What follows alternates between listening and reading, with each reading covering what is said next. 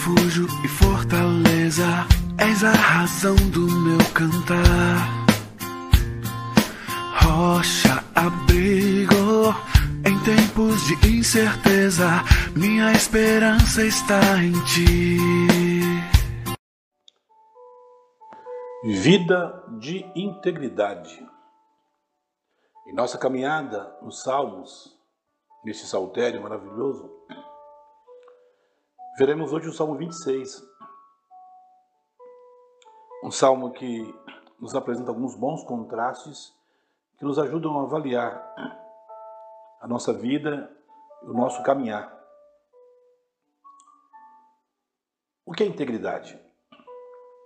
Integridade é inteireza. Integridade é viver de modo completo. Isso inclui honestidade, sinceridade, de modo que o nosso viver diário expresse a nossa vida quando condicionada ao Senhor.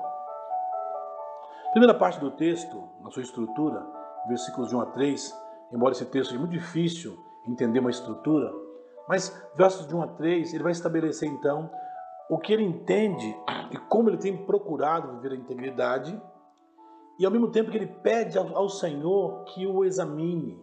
Ele diz: Julga-me, ó Senhor, pois tenho vivido com integridade, tenho confiado no Senhor sem vacilar. Isso significa fé e santidade. Ele diz ainda: Ensina, examina-me, Senhor, prova-me, Senhor, esquadrinha meu coração e a minha mente, pois tua fidelidade está diante dos meus olhos e tenho andado na tua verdade. O salmista quer dizer aqui, embora a gente não saiba muito bem qual o período da sua vida que ele escreveu esse texto, mas ele vem se colocar então como alguém que tem lutado no meio de uma, de uma sociedade ímpia, de muitas companhias ruins, é, de pessoas que não são confiáveis, ele luta para ser uma pessoa que tenha integridade, sinceridade, fé, santidade, aquele que quer andar de verdade nos caminhos que o mesmo Deus estabeleceu. Por isso, é importante que eu e você nos coloquemos sempre diante do Senhor, a buscá-lo para que ele nos julgue, nos examine, prove os nossos mentes e corações, para que de fato continuemos andando em fé, e santidade. A segunda parte do texto, versos de 4 até o versículo 10, ele vai então se colocar-se como um contraste com aqueles que ele, que ele tem visto agir de modo ruim. Não tenho me assentado com homens falsos, nem me associo com hipócritas, odeio o ajuntamento dos malfeitores, não me assentarei com os ímpios, lavo minhas mãos na inocência. Sim, é assim que me aproximo do teu altar, ó Deus. Para nos aproximarmos do altar de Deus como verdadeiros adoradores, nós temos que odiar o mal, ele vai dizer: Eu odeio o ajuntamento dos malfeitores, daqueles que fazem o mal. Eu quero lavar minhas mãos da inocência. Veja como ele diz: Como é que eu me apresento diante do Senhor? Para entoar o louvor em alta voz e proclamar todas as tuas maravilhas. Senhor, eu amo a tua habitação e o lugar onde a tua glória reside. E depois então ele vai dizer no versos 9 e 10: Senhor, ao julgar-me, separa-me daqueles que são sanguinários, daqueles que são malfeitores, daqueles que praticam mal, fazem crimes, daqueles que aceitam suborno. Sim, Deus, eu quero ser diferente deles. E termina o texto de novo com a expressão, verso 11 e 12.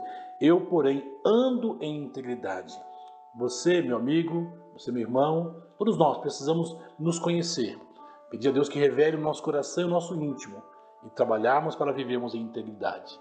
Ele termina no verso 11 e 12: Resgata-me e tem compaixão de mim, eu e você, não conseguiremos viver com integridade sem que Deus cuide de nós, sem que Ele nos avalie, sem que Ele nos examine, sem que Ele cuide de nós.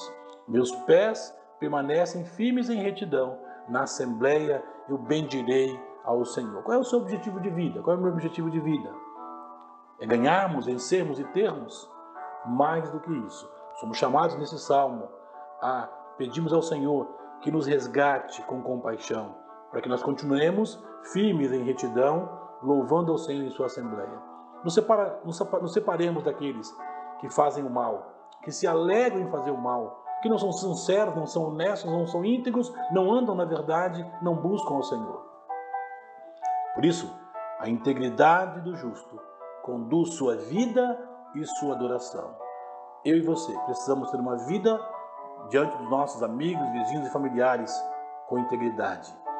E essa nossa integridade não só nos ajuda a viver melhor, mas também a adorar a Deus melhor.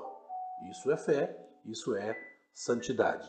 Que eu e você saibamos nos comportar assim para o louvor da glória